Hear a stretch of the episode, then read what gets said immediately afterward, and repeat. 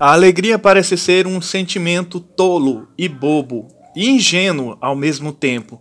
Mas se nós compreendermos e colocarmos o devido contexto na saga O Nome do Mal, nós perceberemos que existem certos momentos de alegria, existem certos momentos que poderíamos até chamar de convivência familiar, momentos agradáveis, momentos em que há uma comunhão, uma comunhão de valores que existe uma, um certo compartilhamento de, de emoções.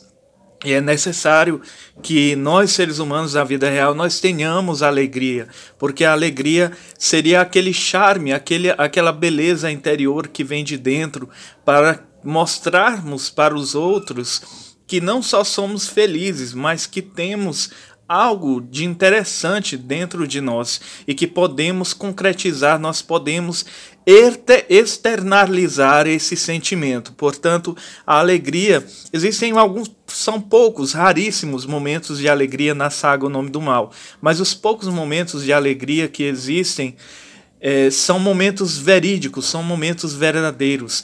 Tanto é que quando eu escrevi quando eu redigi esses momentos, eu me senti deveras feliz, me senti muito alegre, muito contente e satisfeito, porque eu sempre quis imprimir a, a ficção como se fosse a, a realidade, essa questão do, do realismo. Então eu sempre me dediquei à questão da, da alegria.